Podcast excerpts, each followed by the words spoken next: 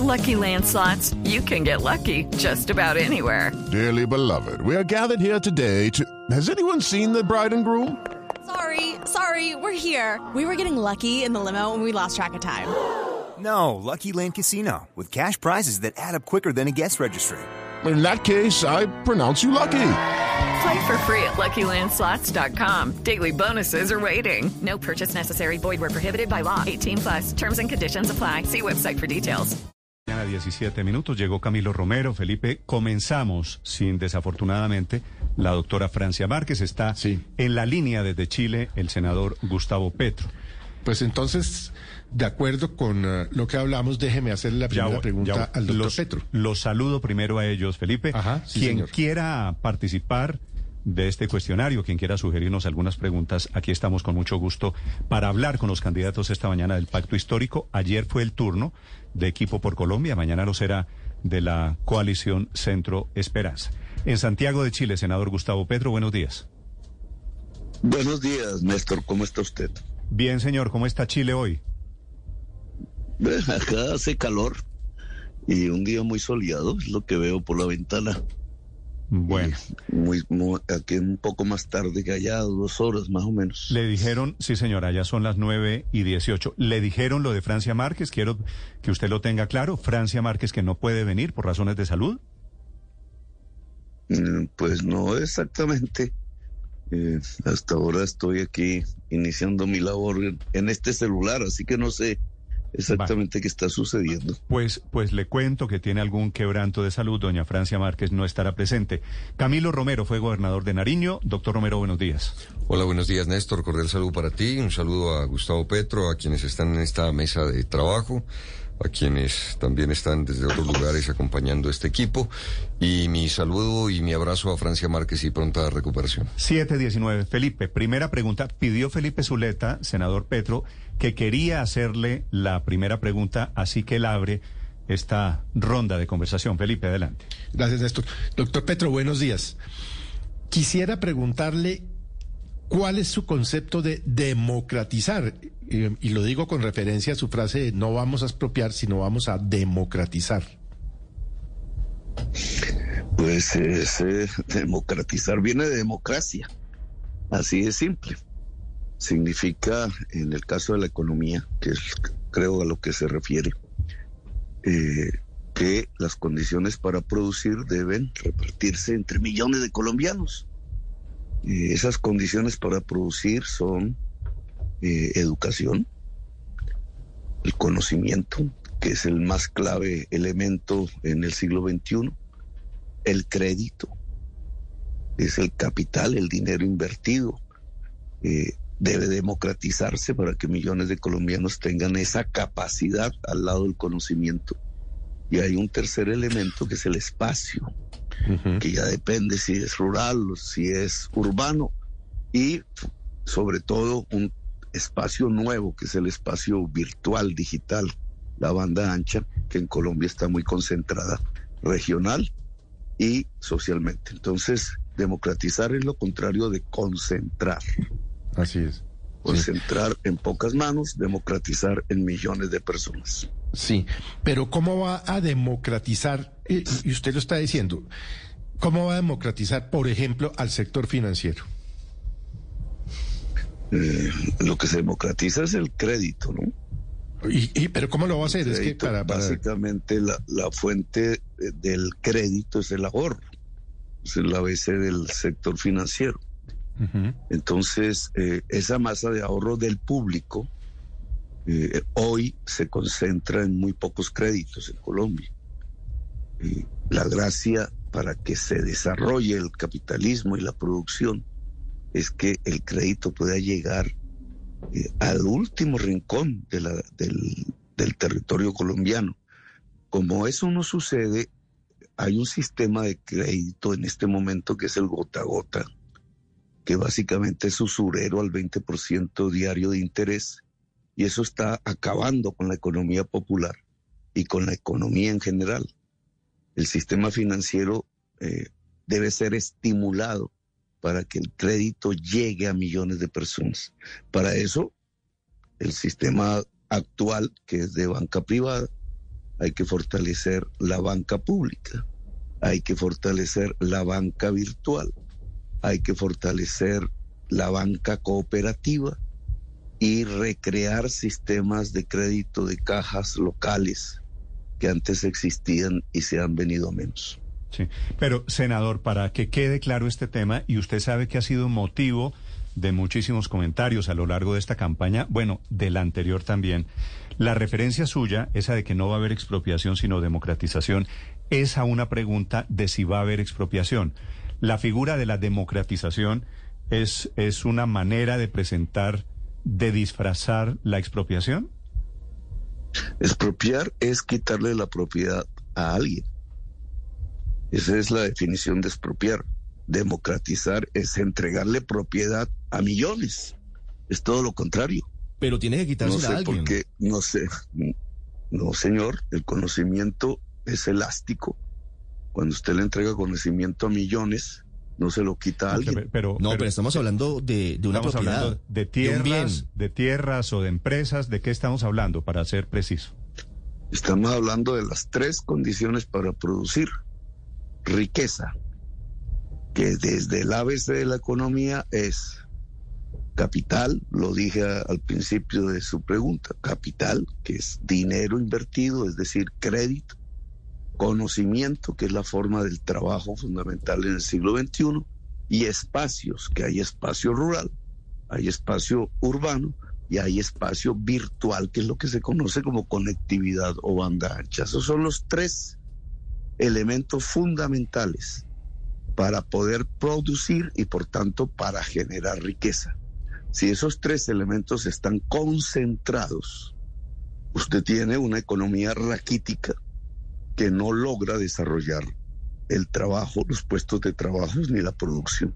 Lo que yo estoy hablando aquí es de democratizar esos tres factores que son los fundamentales para generar riqueza. Y claro, es lo que permite. Dentro de esos tres factores, doctor Gustavo Petro, hace usted sí. énfasis en el espacio rural y en el espacio urbano, es decir, la tierra. Democratizar la tierra, ¿cómo exactamente, doctor Gustavo Petro? Pues hay formas diferentes. Por ejemplo, si usted va a la altillanura y logra construir un distrito de riego allí en la altillanura, logra fertilizar la tierra, lo mismo podría hacer Magdalena Medio en la costa caribe. Las obras de regadío son obras públicas, generan una valorización. Eso es lo que ordena la ley. Lo se hace en la ciudad, se hace también en el campo. Y la valorización puede ser pagada en dinero o en especie. Ese, esa especie podría ser tierra para poder eh, entregarle al campesinado colombiano. Pero es tierra, la es tierra que hoy es de quién? Hoy es baldíos nacionales, Néstor. Sí. ¿Y usted podría declarar baldíos tierras que hoy están en manos privadas? ¿Por qué dice usted que la altillanura está en manos privadas? La mayor parte de la tierra en Colombia son baldíos, porque la frontera agraria y su titulación pues data de, del año 17 más o menos. Es un espacio muy pequeño de tierra en Colombia. La mayor parte de la tierra en Colombia son baldíos. La altillanura en su mayoría son baldíos nacionales. Sí, eso, eso mecánicamente, operativamente significaría declarar esa tierra rural como territorio baldío. Es que ya se declaró hace mucho tiempo. No, no entiendo la pregunta, Néstor. Sí. Los baldíos nacionales están reconocidos como baldíos desde hace siglos. Sí, pero no toda la tierra rural ha sido declarada territorio baldío. No, no toda la tierra. Ahora, si usted se refiere a propiedad privada, vamos a suponer en el Magdalena Medio, mm. un latifundio de 30 mil hectáreas, se les apropió mucho el narcotráfico en tiempos pasados. Mucha de esa tierra está en activos especiales porque hubo extinción de dominio o procesos de extinción. Eh, está en manos del de, eh, Estado, en las entidades que se designaron para eso. Esa tierra debe pasar directamente a la producción agraria. Y una forma de hacerlo es entregársela a campesinos, porque no? Pequeños y medianos empresarios, ¿para qué la tienes guardada inactiva en un fondo estatal que concentra billones de pesos en tierras que fueron extinguidas o están en proceso de extinción, por ejemplo? Mm. Y me refiero a un caso como el Magdalena Medio. Ahora, si usted se refiere a si las obras públicas que se hagan para fertilizar la tierra no son cobrables, pues la ley lo ordena, tiene que cobrarse, ese es el principio de la valorización, lo hacen todos los días en las, en las ciudades y se hace de vez en cuando en los, en los campos cuando pasas una carretera o una autopista 4G, etcétera. Entonces, eh, no veo cuál es la, el problema. Se puede cobrar la valorización en alguna región o en alguna ciudad en dinero. En Bogotá muchas veces cobramos en espacio.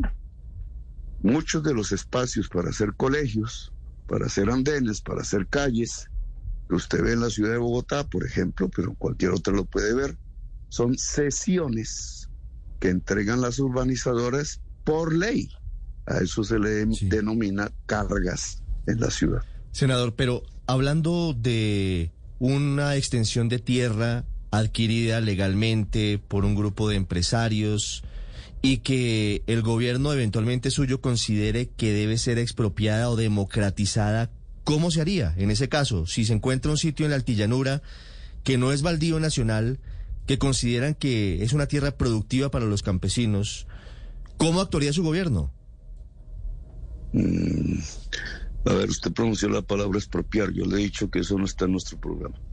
Sí, pero es que expropiar y democratizar en últimas es eh, similar por el hecho de que democratizar la tierra termina al final siendo una expropiación para entregársela a más personas. A ver, a ver, a ver, a ver, lea el diccionario de la RAE y enséñeme de qué manera es sinónimo expropiar de democratizar, porque yo no encuentro eso. Mm, pero ¿por qué le tiene miedo, senador Petro, y se lo pregunto a la palabra expropiar?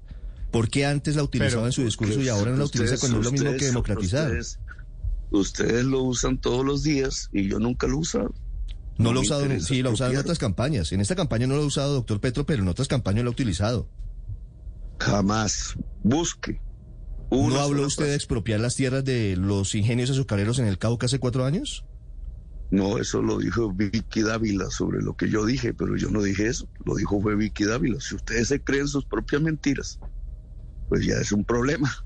Pero no me achaque frases que dicen ustedes que yo nunca dije. ¿No hablo de expropiar, por ejemplo, a los Araujo en Cartagena? A ver, vamos por partes. Los hoteles de los que hablamos en Cartagena están sobre un territorio que es propiedad de las comunidades negras y titulados. ¿Dónde es que usted ve la expropiación? ¿No es a las comunidades negras? ¿O eso no es válido? Pero hoy tiene unos hoy tiene unos propietarios legales. hoy hoy tiene unos propietarios legales esa tierra. Eh, la pregunta es, porque esta es una entrevista y no es un tema de opinión, la pregunta es, eh, ¿usted pretende que esas tierras en donde hoy hay hoteles en esa zona de Cartagena, por ejemplo, le sea quitada la propiedad a las familias dueñas para entregársela a las eh, comunidades afro que hace siglos eran propietarias de esas tierras? Hace siglos sí tienen titulación. Y hubo procedimientos corruptos en notarías que desplazaron esa propiedad. Eso sí es una expropiación.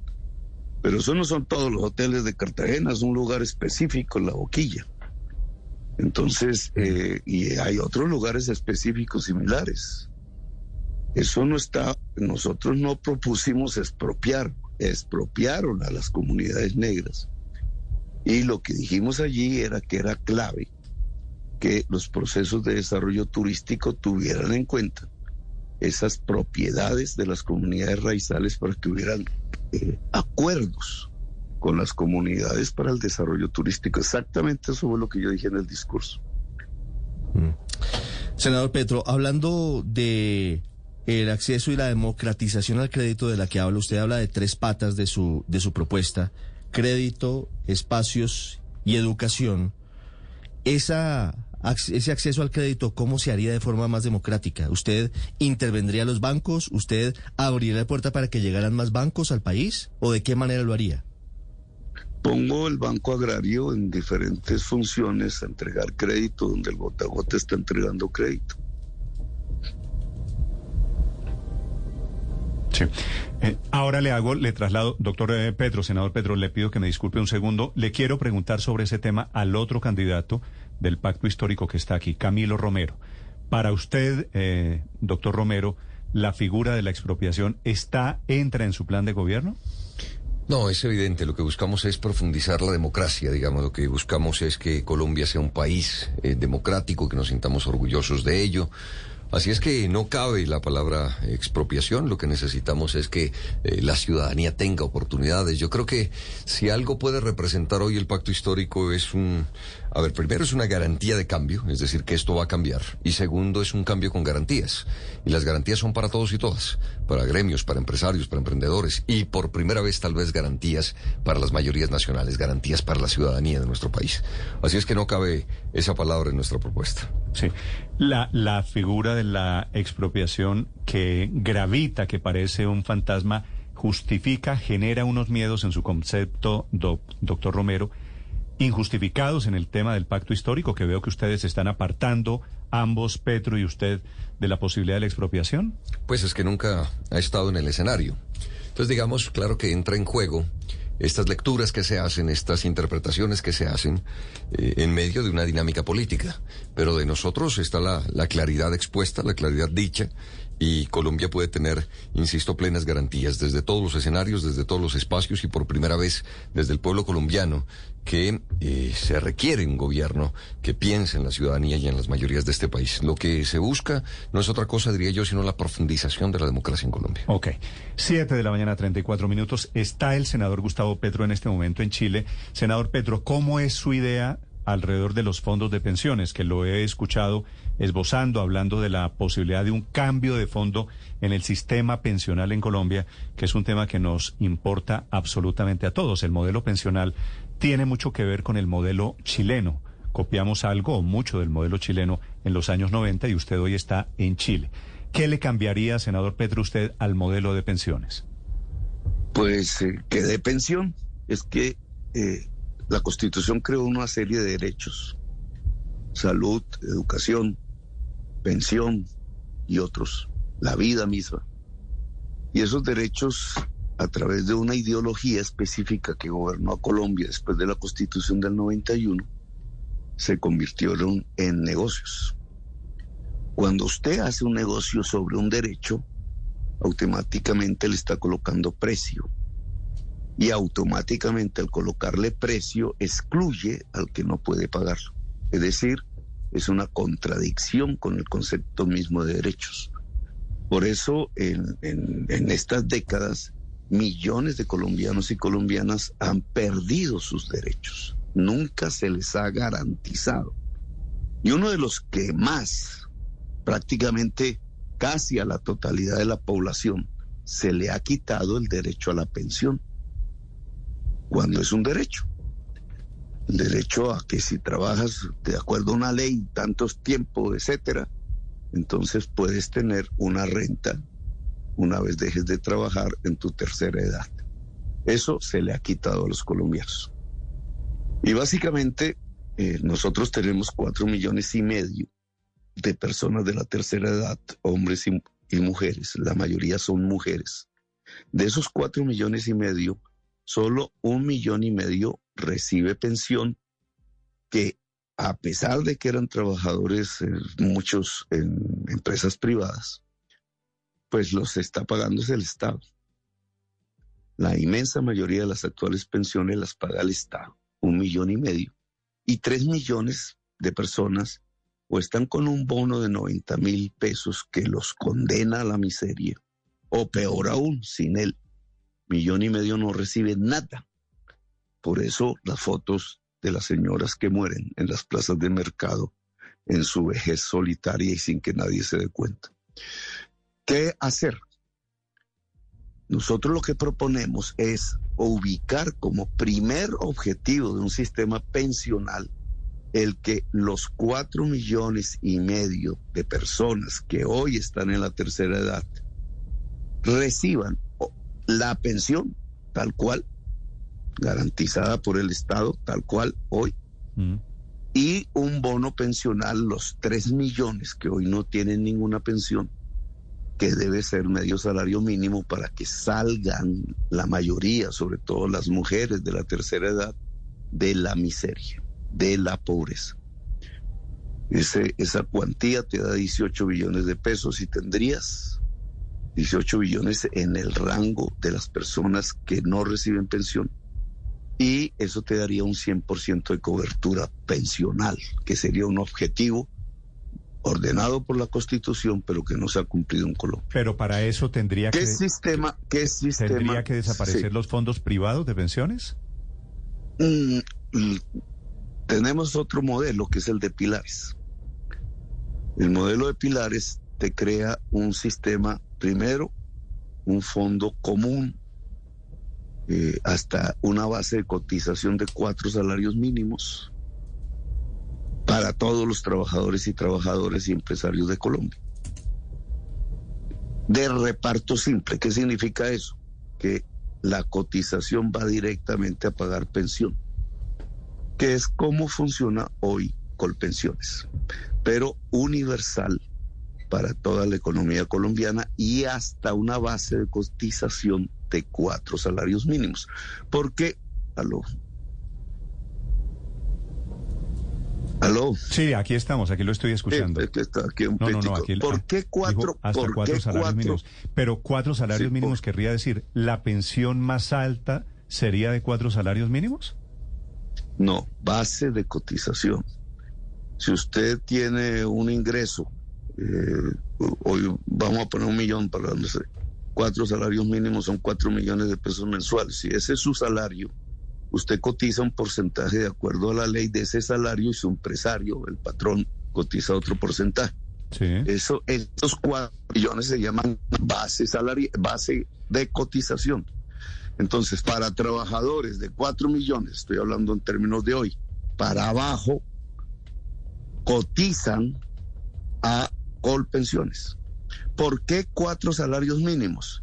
porque los estudios que se han hecho sobre los fondos privados de pensión han mostrado que si un trabajador durante toda su vida laboral no logra ganar en promedio cuatro salarios mínimos, entonces estamos hablando de la mayoría de los trabajadores y las trabajadoras de Colombia, obtiene pensión en el fondo privado de pensiones.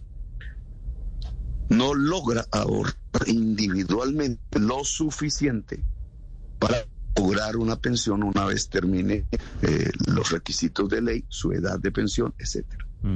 Por eso, por eso, la discusión se centra en cambiar ese régimen para uno que dé pensión y la manera de hacerlo es el de pilares. Hasta cuatro salarios mínimos, una cotización a colpensiones bajo el sistema de reparto simple. ¿Qué es el reparto simple? cotización al ir a pagar un pensionado actual está garantizando la pensión del pensionado actual. Si ese cotizante cumple sus requisitos de ley en un fondo de reparto simple, yo personalmente estoy en uno, esa persona cuando se vaya a pensionar, los cotizantes de ese momento, dentro de 20 años, 25 años, le pagan su pensión en el mismo fondo de reparto simple. es una forma de garantizar pensión.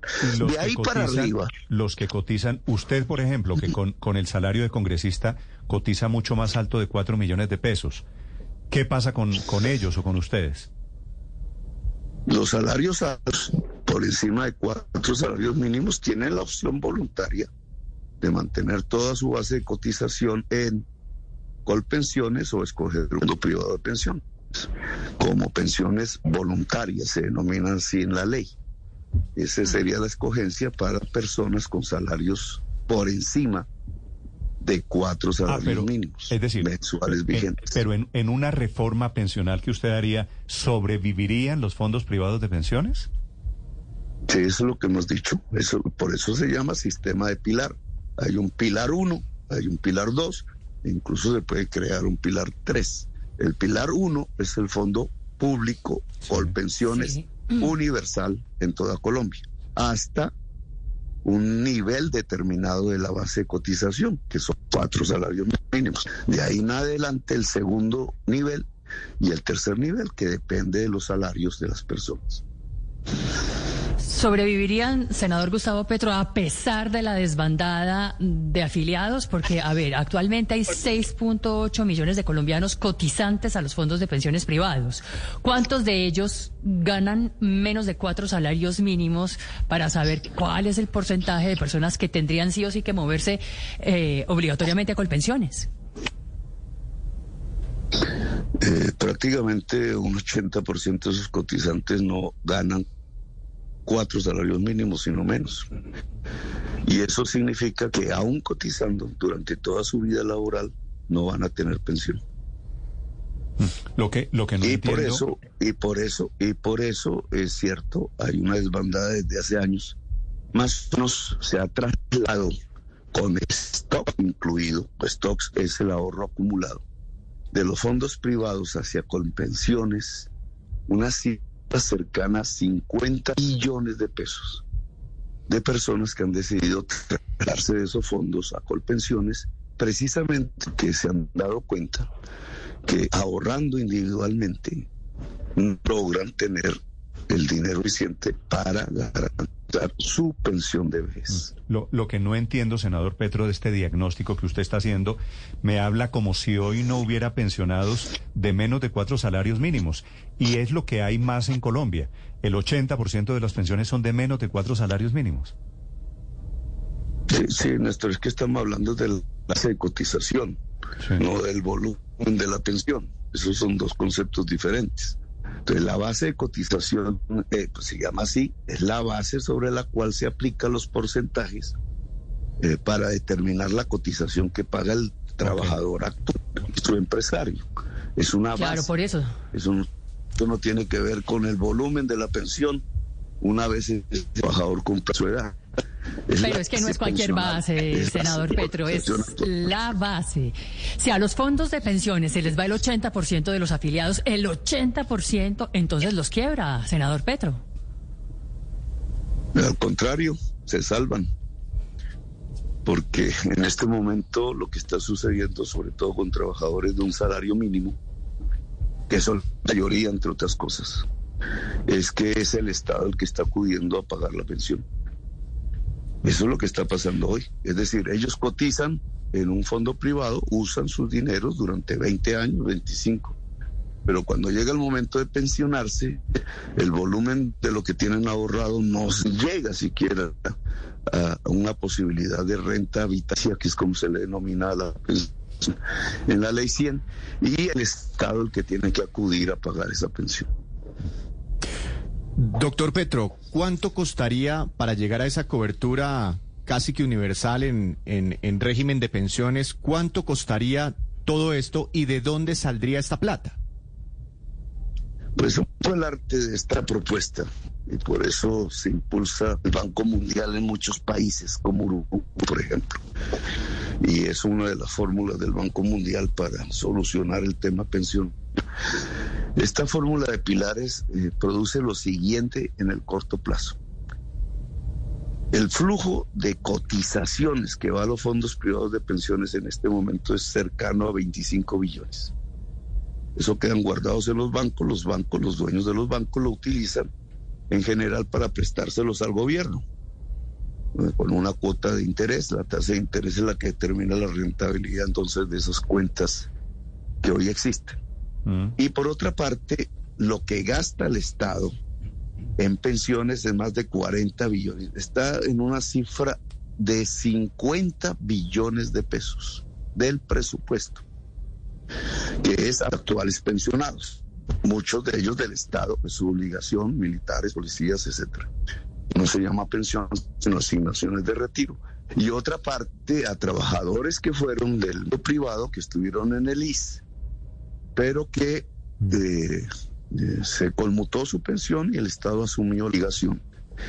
Eh, y, en y esa suma total es de cerca de 50 billones de pesos. Lo que más gasta el Estado en este momento, el gobierno, es en pagar pensionados.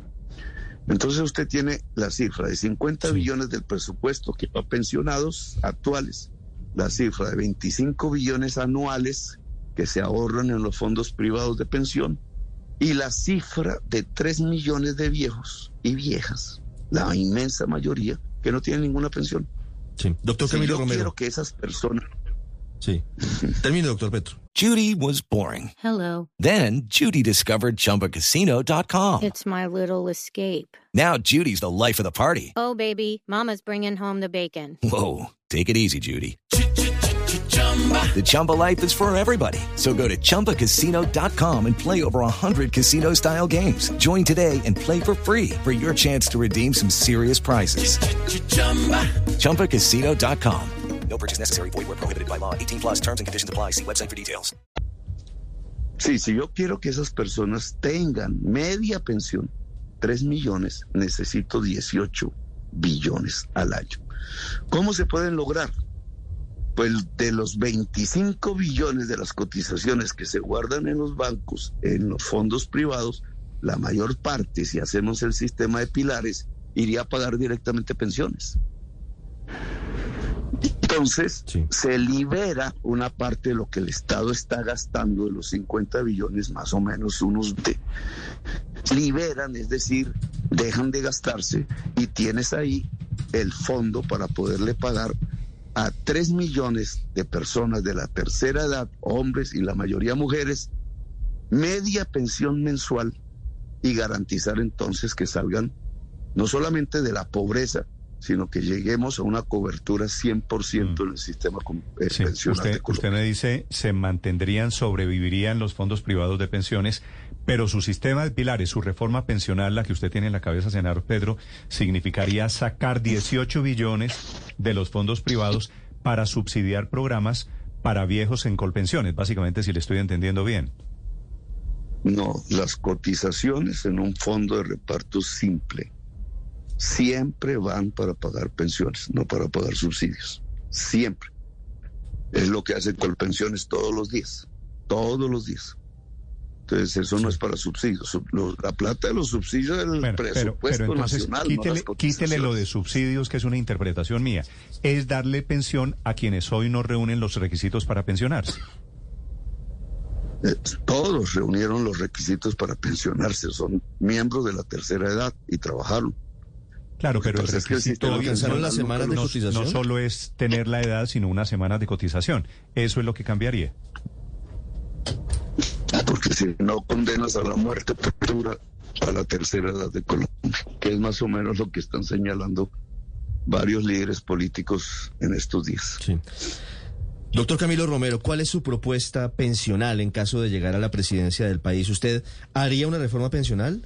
¿Está de acuerdo con el sistema de pilares o cómo emprendería ese que es un asunto inaplazable para los colombianos? Nosotros creemos necesaria e indispensable una reforma pensional que parta de esta base. Es un derecho de los colombianos y colombianas. Claro, antes habría que hacer una claridad. Es que estamos hablando hoy de lo que no podría eh, ser, que es casi un privilegio, digamos. Estas nuevas generaciones no, no piensan en pensionarse. Estamos hablando es de una porción de la población colombiana, no de toda la población colombiana. Esto digo para delimitar el debate. Lo que sí debe ser es garantizado como un derecho en un nuevo gobierno. Entonces, para nosotros, los derechos deben ser garantizados por los gobiernos, deben ser garantizados por el Estado. Así que nosotros promovemos un fortalecimiento desde lo público, un fortalecimiento desde la responsabilidad que tiene un gobierno con los derechos. Yo sí creo en el fortalecimiento de un Estado, en un nuevo gobierno, de un Estado que debe ser mucho más fuerte que lo que hoy tenemos, no para la represión y la opresión, sino para la garantía de derechos. Sobre todo después de pandemia, creo que hay dos derechos que deben ser garantizados por el Estado, salud y educación. En esa medida, pues nosotros queremos fortalecer lo público, que esa es de, ese que hoy parece un privilegio de los O colombianos. sea, marchitaría, marchitaría el sistema de pensiones, el sistema privado de pensiones? Mire, yo creo que hay que partir de la base de lo que significan los derechos para la gente y en esa medida cuál es la responsabilidad de un gobierno y de un Estado. Bienvenida a la competencia, por supuesto, pero entonces vamos a competir. Y en esa medida yo sí creo y considero que el fortalecimiento de lo público es un deber de un gobierno. Y en esa medida eh, me inquieta que se pretenda mantener esta lógica de que los derechos terminen convertidos en un negocio por unos privados. Ahí es donde me parece está el grueso del asunto. El grueso del asunto está en cómo en nuestro país los derechos que deberían ser otorgados por los gobiernos se convierten finalmente en negocios por privados. Y eso es lo que ocurre con el sistema pensional. Y eso es lo que ocurre con el sistema de Pero no me queda claro, doctor Romero, ¿usted marchitaría el sistema eh, privado de pensiones? Yo entraría... o cambiaría las reglas de juego? Yo lo que creo es que entraríamos desde un nuevo gobierno a fortalecer lo público y el sistema de pensiones de lo público que hoy existe. Colpensiones. Sí, colpensiones, para que sea el que garantice el derecho para todos los colombianos y colombianas. Sí, y la plata que está en los fondos privados de pensiones, ¿usted cree que es de los bancos o es de los ahorradores que han metido la plata en los bancos?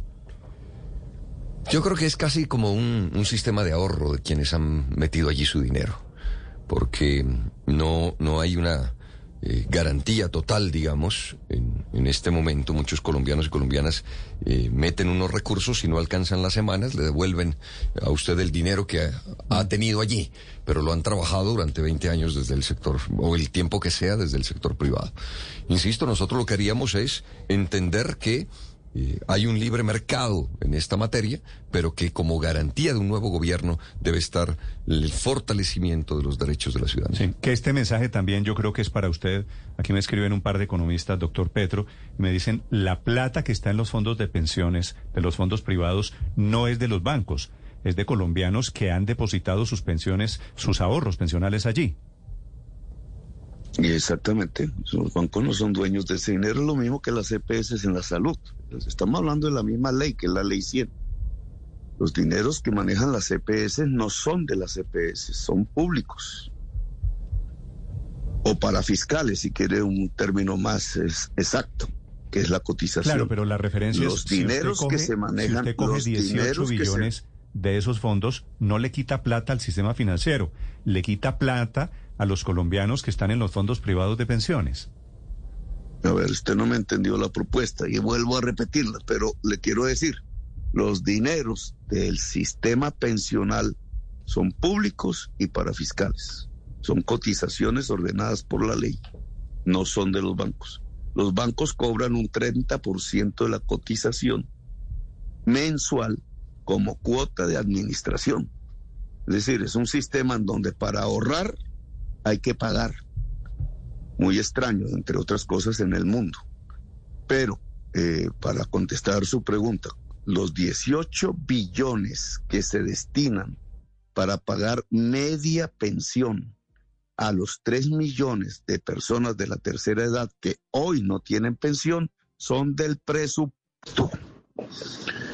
¿Por qué puede pagarlos el presupuesto? Por la forma pensional porque se le disminuye su pago a los actuales pensionados en una cuantía similar porque las cotizaciones entran a pagar en un fondo de reparto simple las pensiones. No es que se le quita la pensión a un pensionado, sino que su base eh, se vuelve diferente. Ya no es el presupuesto nacional como es hoy, que asume el Estado y la sociedad el pago de todas las pensiones, sino que la cotización, que es un dinero para fiscal creado por la ley, entra a financiar parte de esos pensionados en un fondo de reparto simple, tal cual lo hace pensiones durante todos estos años hasta el momento. Esa cuantía equivale más o menos a una cifra de 20 billones de pesos entonces deja el Estado de pagar 20 porque las cotizaciones pagan 20. Y al liberar ese gasto, lo puede destinar en las personas que hoy no en pensión y son de la tercera edad. Gustavo Petro, Camilo Romero, esta mañana respondiendo a nombre del pacto histórico. Preguntas ahora que plantean también los, los oyentes, Ricardo, para entender similitudes, diferencias, posiciones en esta propuesta política. Una pregunta sobre una de las obras de infraestructura más importantes en el país que ya se está ejecutando, doctor Petro, como es el metro de Bogotá.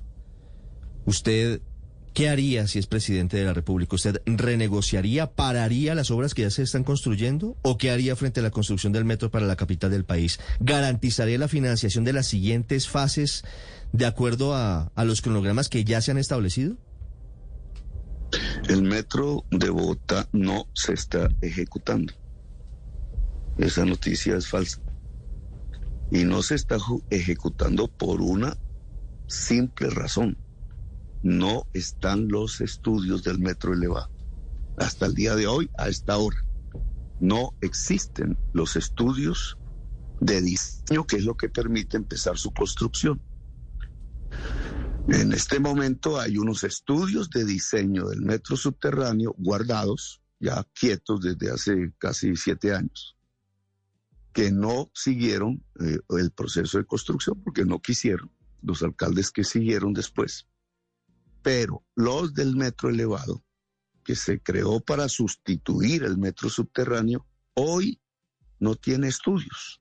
No han sido entregados por la empresa que se contrató, que es una empresa china. Y en esa medida no nadie puede decir que se está ejecutando las obras del metro. Se están haciendo unas obras. Perdón, ahí un segundo, senador Petro. ¿Cómo que no se está ejecutando las obras que hay en Bogotá, las que veo por las por la Caracas, la, las cuadrillas de chinos que llegaron al metro, los eh, eh, parque talleres que ya se contrataron? ¿Eso me lo he imaginado yo? Eso que estás viendo es corriendo redes, desplazando tuberías, fibra óptica si se tendió, alcantarillado está por ahí, pero no es las obras del metro.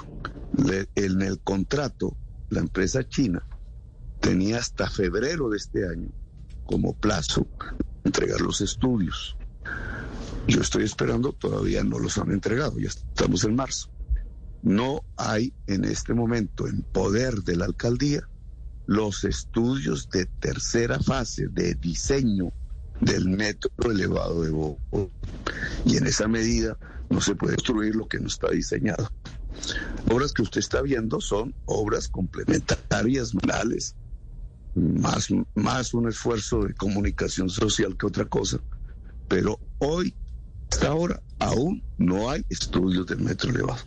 ¿Qué pasa si se entrega en un mes, dos meses, o antes de que se posesione el nuevo gobierno? Y entonces sabremos cuánto vale. Y el 70% lo paga el gobierno nacional, de acuerdo a la de metros. Mm. En este momento no sabe cuánto vale el metro elevado.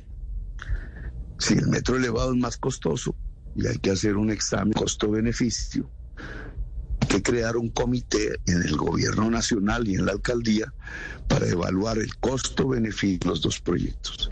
Pero en este momento solo hay un estudio, el del metro subterráneo. Estamos a la espera de que salga el estudio del metro elevado. Si usted me dice que no hay ejecución, que no hay diseños, la conclusión es, ¿usted detiene la, lo que está en curso del metro de Bogotá? Pues es que no está en curso el metro, así de simple. Pero lo que hay que esperar es que salga el estudio, porque necesitamos saber cuánto vale. Usted esa cifra no la tiene hoy. Usted no puede decirle a los bogotanos a través de su noticiero cuánto vale el metro elevado. ¿Y por qué no puede decírselo? Porque esa cifra que tiene que ver con costos unitarios de materiales, etcétera, solo surge cuando se hace el estudio fase 3, que es el que se denomina estudio de diseños. Ahí aparece la cifra aproximada, porque nunca son exactas, de cuánto vale la obra. Debería licitarse, pero lo que hizo Peñalosa en su momento, de una manera muy extraña, fue fusionar el proceso de construcción con el proceso de diseños, con el proceso de concesión en un solo contrato. Pero en la práctica, ahora, en, la práctica, senador Petro, quiere decir, ¿usted todavía ve posibilidades de que el metro de Bogotá sea subterráneo, que es lo que usted siempre ha querido? Pues no es lo que yo siempre he querido, sino lo que es lo mejor para la ciudad, pero no te puedo definir nada en este momento hasta que no tengamos el valor de la obra del metro elevado. Si, si yo interpreto esto que usted me está diciendo sobre el metro, Petro dijo en Blue Radio que va a, detener el proceso del metro de Bogotá. ¿Estoy en lo cierto? No, eso es una mentira. Primero, porque no hay proceso. Y segundo, porque el proceso que hay es en realidad el proceso de los estudios. Entonces no vamos a detener Pero es que el proceso usted de me dice, estudios. ¿cómo que no hay proceso si hay un contrato firmado entre el gobierno de Bogotá y, y- y el consorcio chino que ganó la licitación? ¿Eso no es un proceso? ¿Están contratados los chinos? Pues, pues claro, ese contrato es que estoy hablando. Ese contrato establece que en el mes de febrero se deben entregar los estudios de diseño del metro elevado de Bogotá. Ese mismo contrato que usted menciona. Y estamos a la espera de que entreguen los estudios de diseño. La No cifra estamos de los diciendo que 13... separen los est- no, no, ojo, no estamos diciendo que separen los estudios de diseño, como usted sugiere, sino que estamos esperando los estudios de diseño para saber cuánto vale el metro elevado. Sí, la cifra de los 13 billones de pesos de la financiación del 70% de la nación, ¿esa tampoco es la cifra final? No, esa cifra, y eso lo discutimos en un debate muy claramente en el Congreso, esa cifra es el cupo que el gobierno de Duque dijo que iba a entregarle al metro de Bogotá. Es un cupo, pero esa cifra no es el valor del metro. El valor del metro subterráneo sabemos, porque se terminaron sus estudios de diseño, es de 7 mil millones de dólares. 7 mil millones de dólares. La cifra del valor del metro elevado no la conocemos aún porque no se han entregado los estudios. El gobierno de Duque dijo a través de un COMPES, CONFIS, etcétera, que el cupo que le iba a destinar al metro de Bogotá eran esos 13, 14 billones de pesos. Sí. Pero eso es un cupo, eso Sí. no es el valor del metro. Si el proceso, senador Petro, es así de incipiente, ¿por qué yo sé la ruta, la primera ruta del metro de Bogotá? ¿Por qué yo sé que son 16 estaciones? ¿Por qué veo obras alrededor del metro de Bogotá, inclusive la de la zona de los héroes? ¿O esas no Porque son obras para el proyecto metro? ingenier- Pues tumbaron el monumento de los héroes, pero el eh, proyecto de ingeniería tiene tres fases. Fase uno, que es prefectibilidad, ahí se traza el recorrido. De hecho, cuando yo llegué a ser alcalde, pues lo que habían eran eh, trazados de recorridos. Eso es lo primero que se hace, un trazado de recorrido de acuerdo a los estudios de demanda, de transporte, etcétera. Ese, eso ya está hecho. Pero esa es la fase 1 del proyecto de ingeniería. Dibujar en un mapa, de acuerdo a las demandas, una ruta. El estudio fase 2 es la factibilidad. Se puede, no se puede hacer. Y el estudio fase 3, que es el que permite comenzar la construcción, es mucho más de detalle y nos permite saber el valor del metro. Sí, y pero, una serie pero de doctor Petro, especificaciones que son lo que hacen los constructores. en la fase 2, en la fase 2 se construyen y se firman los contratos. O sea, en el mundo con la fase 2 se firma un contrato y hay un compromiso. Lo que dicen los que saben del tema, doctor Petro, es que hoy el metro de Bogotá, al menos en su primera línea, no tiene marcha atrás. ¿Usted echaría atrás ese contrato si es presidente? cuando se robaron la 26, todo el debate público que se desató en todo el país alrededor de este tipo de contrataciones, precisamente concluyó que una empresa debería hacer el, estudio de diseño fase 3 y otra empresa en otra licitación debería construir las obras públicas. Era un mecanismo de lucha contra la corrupción. Lamentablemente, eso no se siguió en el caso del metro elevado.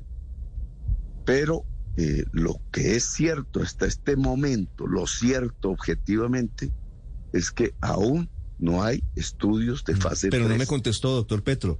Si usted es presidente. ¿echaría para atrás el contrato que firmó la alcaldía de Bogotá y la presidencia de la República con los chinos? No, pero hay que establecer los costos. ¿Y qué significa establecer los costos? Pues que hay que mirar que no nos vaya a parecer que el metro elevado cueste 24 mil millones de dólares. Ah, entonces sí abre la puerta a eventualmente echar para atrás el contrato. Pues si claro. parece muy costoso, pues lo echa para atrás. ¿Esa es una no interpretación adecuada? para- usted, usted no tiene que echarlo para atrás, tiene dos estudios. No, pero ya está firmado, doctor Petro. un- Le repito, está firmado el contrato. Por eso. Ya está en ejecución el contrato. Usted tendría que cancelar El ese contrato. contrato. No, señor, no se necesita. Solo tendríamos Ahora, dos no estudios. sé, tengo, tengo una duda. En caso de que usted sea elegido presidente, ¿usted puede hacer eso, inclusive si el gobierno es el de Bogotá el que firmó el contrato? El gobierno nacional da la plata. El contrato está firmado, efectivamente. Y el contrato debe tener un estudio de diseño que debió entregarse en febrero. Hay un estudio de diseño de otro metro que vale 7 mil millones de dólares. Cuando tengamos ese estudio, lo correcto desde el punto de vista de la responsabilidad de las finanzas es ver el costo-beneficio de cada proyecto. ¿Cuál es mejor? Y no se necesita acabar el contrato.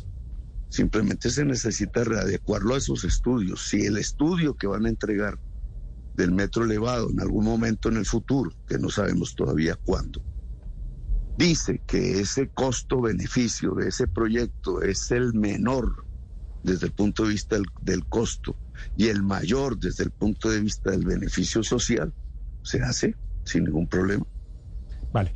Y, y, debo hacerle a usted pues la, la misma pregunta. Néstor, aunque, de verdad, yo creo que después usted, de todo este tiempo, eh, lo que me alcalde, corresponde es solo retirarme de este espacio. Eh, hubiesen hecho una entrevista solo con Gustavo Petro, me parecía bien, me parece normal, un ejercicio democrático, pero invitar a otros precandidatos del pacto histórico para conversar y escuchar un monólogo de entrevista, pues me parece que no corresponde con el ejercicio democrático. De verdad, Néstor, gracias por este espacio, pero pues cuando se invita a varios precandidatos se supone que es un espacio democrático y para todos. Muchas gracias y me retiro de este espacio. Usted está en el derecho de retirarse, senador, eh, ex senador Romero. Muchas gracias por acompañarnos. Ocho de la mañana, ocho minutos. Lamento mucho, senador Romero, eh, eh, ex senador Romero, que usted haya tomado esta decisión. Hasta luego, que le vaya bien. Hasta luego. Eh, doctor Petro, miren lo que termina una conversación que intento sea a varias bandas. Debo aclarar, Felipe, que le pregunto a Petro, al senador Petro, pues porque fue alcalde de Bogotá y porque conoce. Romero, digo, me parece que tiene una visión diferente, pero bueno, esas son eh, gajes, son gajes de la política. Gajes del oficio, tal cual. Sí. Doctor Petro, quisiera preguntarle un, un último tema sobre el tema político del momento. ¿Qué va a hacer usted con el chicharrón de, de Piedad Córdoba? ¿Tiene alguna consideración al respecto de los problemas judiciales que tiene ella, que está en las listas del pacto histórico? Bueno, lo que, lo que he hecho durante todo este tiempo es responderles intentando generar claridades. Sí, señor. En el caso de esta pregunta que me hace, eh, el pacto histórico desarrolló eh, en su creación, que es hace reciente, hace unos meses, un protocolo ético y unos instrumentos de ese protocolo. Porque sabíamos que un partido, un movimiento político debe, debe presentarse ante la sociedad con criterios eficaces para resolver problemas que surjan de tipo ético dentro de esa colectividad. Entonces, lo que yo he pedido es que se pongan en práctica, que empiecen a actuar y que este caso lo amerita, independientemente de quién tenga la razón.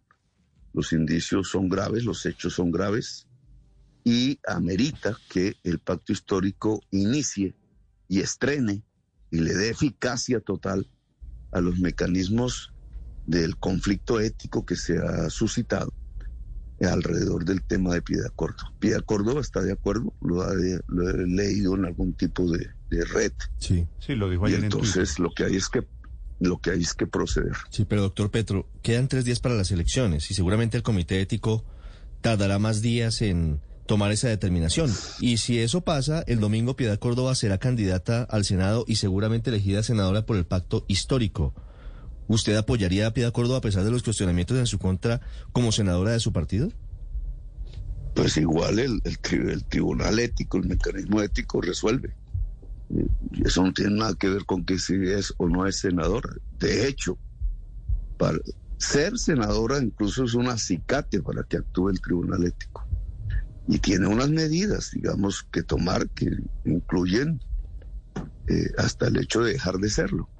Pero déjenlo actuar, que empiece a actuar, es lo que yo quiero.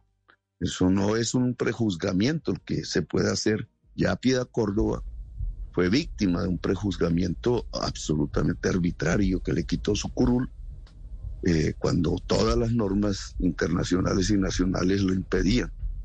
Pero es el Tribunal Ético del Pacto Histórico el que en primerísimo lugar, con independencia de los otros eh, procesos e instancias ya de tipo estatal, de la justicia, etcétera, el que tiene que actuar en referencia al, hecho de que el pacto histórico eh, actúe es esta, esta comisión de ética. Senador Petro, pero los cuestionamientos que tiene la doctora Piedad Córdoba son muy graves. Hay una persona que fue muy cercana a ella que es el principal testigo. Quiero preguntarle si usted ha considerado, por la gravedad de los señalamientos de las revelaciones, si ha considerado pedirle la renuncia a la candidatura eh, a Piedad Córdoba. Yo, mire, yo soy el pacto histórico es una agrupación de colectividades diferentes unas de otras. La mía se llama Colombia Humana. Está ahí integrando el pacto histórico. Hay otras muchas. No soy yo el que tiene que pedir renuncia. Yo no soy el jefe de toda esa agrupación. Lo que sí es que nosotros creamos un mecanismo para resolver ese tipo de problemas. Y ese mecanismo se llama protocolo ético y tiene que ponerse a prueba ya, precisamente por la gravedad de las denuncias, es que más a prueba tiene que ponerse. Y lo que he solicitado, ese es mi deber, es que actúe, que empiece, que inicie la investigación y que se la cuente al país, tal como se desarrolla. Claro, precisamente, senador Petro, una última pregunta a propósito de ese tema ético. ¿Va a pedir usted eh, la renuncia o al menos que salga del pacto histórico Alex Flores, acusado de maltratador, abusador, machista, y sobre quien incluso su coequipera Francia Márquez pidió que se retirara? Yo eh, tengo que decirle, señora periodista, que así se van construyendo una serie de conceptos falsos. Yo hablé con la señora o señora del señor Alex, la señora Joana, que no la conocía. Quise hablar personalmente con ella para saber y no para que los, las construcciones en medio de una campaña política terminaran afectando la verdad, como usted acaba de hacer en la pregunta. Y lo que me dice la señora misma, que estuvo en el acto de mujeres del pacto histórico, el 7 de marzo es que nada de lo que se ha eh, puesto en las redes es cierto. Que ella eh, garantiza que el señor Alex no la maltrató. No hay ese tipo de, de actividad. Tienen un hijo en común. El hijo en común ha sido afectado por ese tipo de afirmaciones que no parecen tener sustento en la realidad, que simplemente se construyeron para afectar el resultado electoral del pacto histórico. Pero la misma señora, si ella me hubiera dicho lo contrario o lo hubiera afirmado en redes, pero es la misma mujer de la que ustedes dicen que hay maltrato, la que se ha expresado diciendo que no. ¿Y entonces qué hacemos? Yo creo que hay que detener un poco ese tipo de juegos y más bien prestarle atención a la persona que se dice que fue maltratada, si ella está diciendo que no es cierto, ¿por qué la prensa tiene que decir que sí? ¿O por qué la opinión pública debería decir que sí? Hay una, hay una posibilidad y es una periodista de Blue Radio en Medellín, Ana Cristina Restrepo, que ha documentado esto, que ha mostrado pruebas clínicas, ¿no? De la EPS, creo, creo, creo que es Sura. Pues eh, eh, eh, Ana Cristina Restrepo escribió la más reciente columna que se llama Las Flores de Alex y cita la historia clínica de la EPS Sura. Causa de la atención, sospecha de maltrato físico. Y da los detalles. Mi pareja me pegó, refiere que fue agredida físicamente por su pareja sentimental, paciente refiere está en estado de embarazo, refiere haber recibido puños en la cara y miembros superiores, paciente alerta, hemodinámicamente estable, no se observan equimosis, no heridas y signos de alarma. Senador Petro, como es muy difícil saber qué pasa puertas para adentro en estas peleas familiares, digo, no vale la pena cerrarle la posibilidad a que haya sucedido y ella esté diciendo que no, que no sería la primera mujer que lo hace pero ella dice que no. Mire lo que está pasando en este momento, que ya me pasó a mí personalmente, entre otros en unas circunstancias diferentes eh, por mi enfermedad que tuve. La hoja clínica es un documento bajo reserva de ley. Es un delito publicarla. Si no lo conviene la persona objeto de la hoja clínica, es el derecho del paciente. Está en una ley y es delictivo el publicar hojas clínicas. Pues es un derecho fundamental del paciente. No lo está publicando y según entiendo se, lo entregó la, otra persona. se lo entregó la propia mujer agredida a ella. La señora Joana, que es la persona que se menciona ahí, mm. ha afirmado que esos hechos que ahí hay, primero que no debieron publicar su hoja de, clínica, porque su derecho es, es ella la paciente. Los pacientes tienen derecho. Segundo, que no obedece a lo que está afirmando la prensa. Eso es lo que dice la señora Joana que es la persona Y en gracia de, discusión, senador Petro, ¿no cree usted que puede que esta mujer tenga miedo y se haya retractado por miedo, por temor, por presiones? Y, y, entonces él puede, le da el derecho a usted a asignar unos hechos que la misma persona está diciendo que son no, Pero, pero, pero al final de cuentas, tratándose de un tema delicado, y teniendo en cuenta que hay una denuncia, yo sugiero, me da pena con usted, sugiero no cerrar la puerta a la posibilidad de que haya habido una agresión y un maltrato físico. Que ella se lo niega a usted, pero no sería la primera mujer que lo niega. Usted sabe lo que pasa en esos casos de violencia familiar. Yo sé lo que pasa en esos casos. Sé que cuando una mujer denuncia, el 95% de las probabilidades es que sea cierto, que no hay que ponerlo en duda, pero aquí estamos en el caso contrario. En el caso contrario es que la señora dice que no. Entonces pasamos por encima de ella. En mi opinión, claro, usted puede poner puntos suspensivos, las dudas, que cualquier ciudadano tiene todo el derecho de hacerlo, pero desde el punto de vista periodístico y desde el punto de vista político, que es lo que nos corresponde a nosotros, si la señora dice que no, es no. Si eso cambia y, de pronto usted tiene razón y las dudas, etcétera, pues ya lo vemos, pero en este momento, porque yo me tomé la molestia de hacerlo, no de meterme en el chisme, sino de consultar, fue lo primero que hice. Yo quiero saber si esa señora eh, fue maltratada y quiero hablar es con ella, que me lo diga. Pues. Y la hablé con ella, de frente, personalmente, y ella se expresó con un comunicado de su propia familia, de ella, y tienen un hijo o dos, no sé. Entonces, si ella dice que no, en este momento no hay ninguna fuerza eh, que se pueda abrogar el derecho de, desvirtuar esa afirmación de una paciente que le debieron haber guardado su reserva y de una mujer que está hablando públicamente, rebatiendo las afirmaciones que se han hecho respecto al que fue su compañero. Desde Chile, 8 de la mañana, 19 minutos. En Chile, dos horas más, 10 de la mañana, 19 minutos. Senador Gustavo Petro, gracias por estos minutos. Bueno, Néstor, muy amable. Estaremos hablando. Gracias a usted. Los acompañamos desde Blue Radio hoy. Los candidatos del pacto. Judy was boring. Hello. Then Judy discovered chumbacasino.com. It's my little escape. Now Judy's the life of the party. Oh, baby, Mama's bringing home the bacon. Whoa. Take it easy, Judy. The Chumba life is for everybody. So go to ChumbaCasino.com and play over 100 casino style games. Join today and play for free for your chance to redeem some serious prizes. Ch-ch-chumba. ChumbaCasino.com. No purchase necessary. Void where prohibited by law. 18 plus terms and conditions apply. See website for details.